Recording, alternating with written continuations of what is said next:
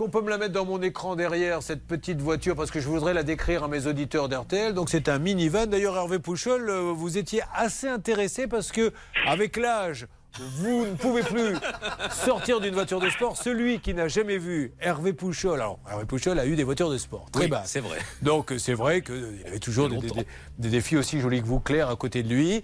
Et le problème, euh, c'est quand la fille. Elle a deux chocs en fait. Le premier, c'est quand elle voit la voiture de sport d'Hervé Pouchol.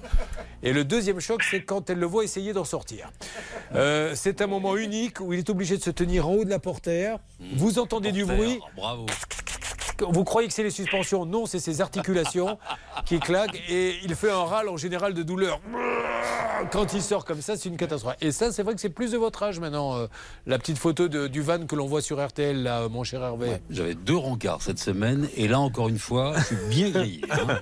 Non, ce qui est bien, c'est que je n'ai pas les moyens de m'acheter un camping-car, donc je trouve que ce véhicule me convient parfaitement parce qu'il y a des sièges couchettes et je peux dormir si jamais je me couche très tard et que je sors en boîte de nuit.